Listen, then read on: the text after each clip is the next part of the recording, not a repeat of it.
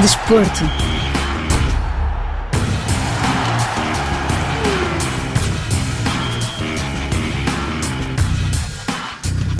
O CHAN, Campeonato Africano Interno de Futebol, que devia ter decorrido em 2022, vai decorrer agora, em 2023, de 13 de janeiro a 4 de fevereiro, na Argélia, com a presença de duas seleções lusófonas, Angola e Moçambique.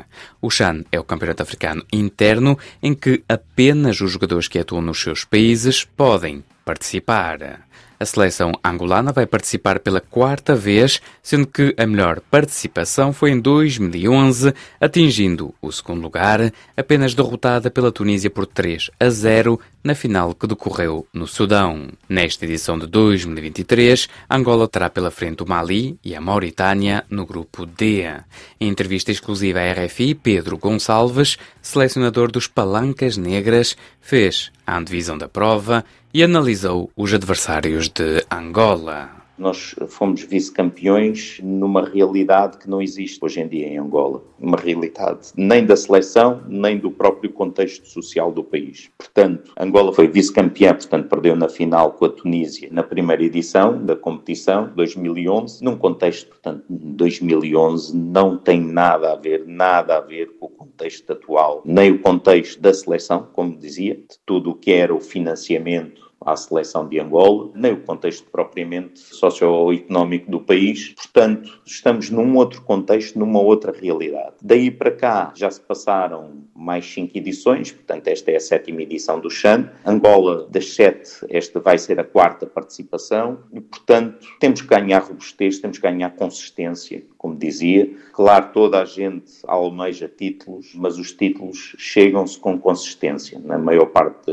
das ocasiões. Portanto, é este o caminho que eu aponto. Para nós já seria bastante meritório atingirmos os quartos de final da competição, ou seja, passarmos a fase de grupos. Infelizmente, o quadro que se definiu para a competição é um quadro estranho, com grupos de quatro seleções e grupos de três seleções. Nos grupos de três seleções em que nós estamos presentes, portanto, no grupo Só estamos com mais duas seleções e só se qualifica uma. Portanto, é um quadro que aumenta substancialmente a exigência na qualificação. Parece-me que deve ser eh, revisto esta forma no futuro, mas pronto, foi a forma encontrada. Infelizmente, o sorteio ditou-nos que ficássemos num grupo de três seleções, em que só qualifica uma, e onde os jogos assumem uma capital importância, portanto, não há jogos para deitar fora, e o jogo de entrada na competição para nós será no dia 16 com o Mali e será determinante para o nosso sucesso. Portanto, o Mali é o, o atual vice-campeão, aliás, já foi duas vezes vice-campeão do Cham, e portanto vai ser logo o, o primeiro impacto, é o impacto que nós temos que nos nos preparar da melhor maneira, porque pode determinar a nossa continuidade na competição, de maneira que será um extremamente exigente, mas seria também muito meritório se conseguirmos atingir os quartos de final e a partir daí, evidentemente, jogo a jogo, vamos ver até onde poderemos ir.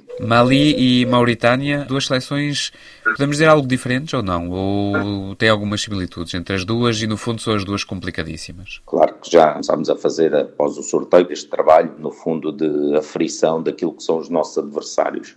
Acabamos por não ter muita informação porque estas são seleções internas e quando nós olhamos para o Mali, o Mali raramente na sua seleção que disputa canos, disputa mundiais, raramente tem um jogador que milite internamente ou que tenha um ou dois, muitas vezes até com pouca expressão e pouco peso na equipa. Uh, a Mauritânia já tem alguns que militam internamente. A Mauritânia é um país que tem vindo a crescer ah, bastante, tem vindo a fazer um trabalho considerável em África. Portanto, nas últimas ah, edições das grandes competições tem vindo a aparecer com mérito e, portanto, são dois jogos extremamente exigentes. Nem tanto a mesma forma de jogar, o Mali uma forma de jogar mais física, mais de aceleração do jogo. Mauritânia um pouco já numa forma aproximadamente mais latina na forma de interpretar o jogo, com os jogadores, lá está, que também alguns já fazem parte também das competições que disputam CAN, disputam Mundial, e aí parece-me uma equipa com mais rotinas, eventualmente, o Mali com jogadores com mais capacidade. Portanto, serão dois jogos distintos, acredito eu. Mali, claro, até porque é o primeiro jogo, é de capital importância. Entrarmos muito bem com este adversário, que na verdade são os vice-campeões da atualidade na competição. Para 2023, quais seriam os desejos, os sonhos? O nosso grande objetivo, e não vou escondê-lo, é a qualificação ao CAN. Portanto, é isso que lutamos, é isso que ambicionamos. Neste momento, partilhamos a liderança do grupo com o Ghana. Os nossos dois próximos jogos são, curiosamente, também com a seleção do Ghana, seleção que esteve agora recentemente no Mundial. Portanto, das cinco seleções africanas qualificadas, calhou-nos em sorte uma dessas no apuramento. Portanto, sabemos bem da valia e da grandeza da seleção ganesa, que ainda recentemente no jogo de preparação venceu a Suíça, que deu muito trabalho, como se viu, à seleção portuguesa, também venceu a Coreia, deu o trabalho que deu na seleção uruguaia. Portanto, é uma seleção também em crescente, porque recentemente agregou não só um dos melhores pontas de lança da La Liga, o Iñaki Williams, como também jogadores provenientes da Bundesliga, da Premier League, para além, portanto, todos aqueles que já tinham, que já faziam a seleção. Portanto, ficou uma seleção muito robusta, de elevada qualidade. Vai ser um grande teste para nós. Estes dois jogos com o Ghana vão ser muito interessantes, até porque nos podem abrir as portas praticamente da qualificação ao próximo Ghana. Por outro lado, o Chan, como disse, é uma fase final, é uma fase em que permite alavancar todo o processo e puxar por aqueles que são os jogadores que militam internamente. Esta é fundamental, estrategicamente é fundamental esta competição para nós, mas aqui o importante é estarmos presentes, é batermos com elevada qualidade com os nossos adversários e, como disse, isto tem de ser encarado como um processo e quando nós estivermos com regularidade e com bons comportamentos, bons desempenhos nas fases finais, aí sim Angola tem de entrar numa nova etapa que é projetar-se para vencer títulos. Esta esta é a minha ideia, é assim que temos vindo a trabalhar e acredito que dará os seus frutos dentro em breve. Era Pedro Gonçalves, treinador português de Angola, de notar que o primeiro jogo dos angolanos é a 16 de janeiro, frente ao Mali. Quanto à seleção moçambicana, vai estar no grupo A, com a Argélia, a Etiópia e a Líbia. Será a segunda participação dos Mambas na prova, sendo que a primeira foi em 2014, onde ficaram pela fase de grupos. Os moçambicanos defrontam a Etiópia 14 de janeiro, na primeira jornada da prova que decorre na Argélia, de 13 de janeiro a 4 de fevereiro. Continuamos com a atualidade futebolística. Cristiano Ronaldo foi apresentado há poucos dias como reforço do clube saudita do Al Nasser. A estreia do avançado português ainda não ocorreu, mas deverá acontecer a 21 de janeiro, frente ao Al Ettifaq, durante a 14ª jornada do principal escalão do futebol saudita, a Pro League.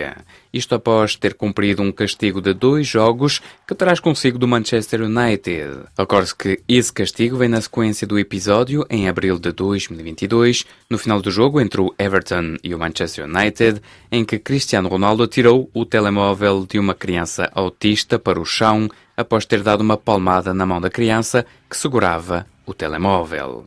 As ligas sauditas têm estado debaixo das atenções devido à chegada de Cristiano Ronaldo, mas qual é o nível do futebol praticado na Arábia Saudita? A RFI entrevistou o guarda-redes luso-sérvio Vladimir Stojkovic, que atua no Al-Aqdud, clube que joga na primeira divisão saudita, ou seja, o segundo escalão de futebol praticado no país do Médio Oriente, atrás da liga profissional, a Pro League.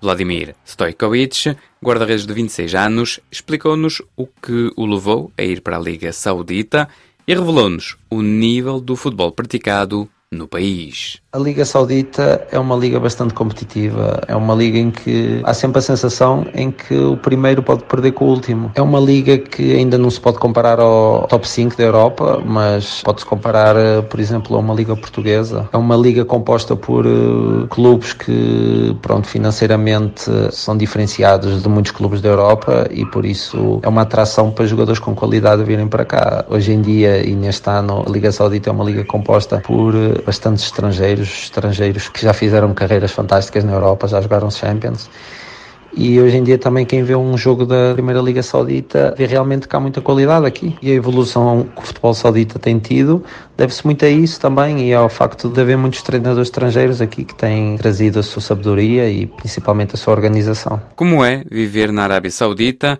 e o que foi mais complicado para Vladimir quando chegou? A minha experiência na Arábia Saudita tem sido um desafio. Vivendo aqui estes últimos cinco meses tem sido uma experiência diferente porque a cultura aqui é muito diferente, a mentalidade é muito diferente, da maneira como dormem, como comem. Mas graças a Deus a minha adaptação tem sido boa, tem sido mais fácil do que aquilo que eu estava à espera, também pelo facto de ter uma equipa técnica portuguesa, tem ajudado muito. Acho que o facto da minha equipa técnica ser portuguesa ajudou a mudar um bocado a cultura do futebol aqui nesta cidade onde nós estamos, por acaso tenho sido um privilegiado. A nível do que tem sido mais complicado, não há assim nada que eu possa dizer que tenha tido mais dificuldade em me adaptar, só mesmo a distância para os meus amigos e família. Com a chegada de Cristiano Ronaldo, sente que os olhos do mundo vão estar mais atentos às ligas sauditas? Sim, sem dúvida. A chegada do Cristiano Ronaldo aqui à Arábia traz uma oportunidade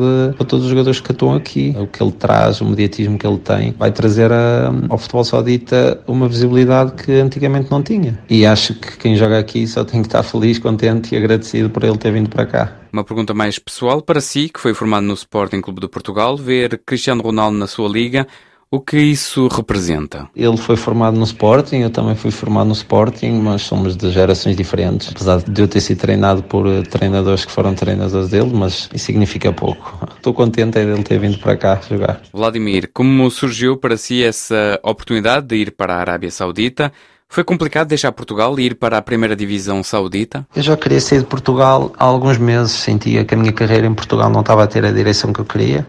Já estava na segunda liga há três anos, não estava a conseguir alcançar os meus objetivos e eu sempre senti que hum, conseguiria mostrar o meu valor com mais sucesso fora de Portugal. Depois surgiu uh, esta oportunidade da Arábia Saudita, uh, por volta de finais de junho, em que um, tratou-se muito rápido, os contactos iniciaram-se e, um, passados dois, três dias, já tínhamos chegado a acordo e já tinha assinado o contrato. E fiquei muito feliz porque era algo que eu queria, queria entrar uh, num mercado diferente de Portugal, em que um, pudesse basicamente começar do zero e foi isso que aconteceu. Esta época tem sido muito hum, positiva a nível profissional, estamos a conseguir algo inédito neste hum, clube, que era lutar pela subida. Este clube, a nível do Campeonato Saudita, é um clube em que teoricamente seria para lutar pela manutenção, mas graças a Deus o trabalho feito pelos treinadores, pela equipa, tem sido muito bom e estamos a sonhar com a subida da divisão. Como surgiu a paixão pelo futebol e essa paixão pela baliza? A paixão pelo futebol e pela baliza já é algo que foi hereditário. O meu avô tinha sido guarda-redes, o meu pai também. O meu tio também é guarda-redes, por curiosidade também está aqui na Arábia Saudita. E basicamente quando eu comecei a jogar futebol, a minha direção foi logo para a baliza. Não houve dúvida. Pelo que eu via, pelo que eu sentia, foi logo para ser guarda-redes. Este ano, qual é o objetivo da equipa? Subir à Liga Principal Saudita? Nós temos o objetivo e o sonho deste ano conseguimos fazer algo histórico, que é levar este clube à Pro League. Não vai ser fácil, tem clubes aqui com jogadores que já jogaram Champions e jogadores que atuavam em primeiras ligas Europa, até na primeira liga portuguesa. E o nosso clube é um clube pequeno, mas nós temos feito uma primeira volta muito boa. Estamos neste momento em terceiro lugar, com equipas com orçamentos muito superiores ao nosso e isso também só prova a qualidade dos jogadores que temos aqui e dos treinadores. Quais são os sonhos do Vladimir? Eu não gosto de dizer sonhos porque dizer sonhos parece que torna as coisas mais distantes e mais difíceis. Gosto de dizer objetivos. E o meu objetivo este ano é, sem dúvida, conseguir subir à Pro League com a Acdud e para o ano, o objetivo do próximo ano é jogar a Pro League. Tentar tirar o proveito da visibilidade que esta liga vai ter com a chegada do Ronaldo e fazer um bom campeonato e me conseguir valorizar e mostrar o meu valor aqui. Haveria uma dúvida sobre a seleção que escolheria entre Portugal e a Sérvia? A seleção já está escolhida. Optei pela seleção sérvia, apesar de saber que neste momento não está fácil, mas é um dos objetivos que eu tenho, que é no futuro representar a seleção sérvia e voltar a escrever o nome Stojkovic na camisola e na história da seleção sérvia. Era Vladimir Stojkovic, guarda-redes luso-sérvio que atuou no Sporting Clube de Portugal, no Estoril Praia, no Leixões e na Académica de Coimbra, em território português, antes de sair para os sauditas do Al Aqdud. De notar que neste momento o Al Aqdud ocupa o terceiro lugar com 27 pontos após 15 jornadas, numa prova liderada pelo Al Faisali. Recorde-se que os quatro primeiros sobem à Liga Profissional, a Pro League. Chegamos assim ao fim deste magazine de desporto. Até breve.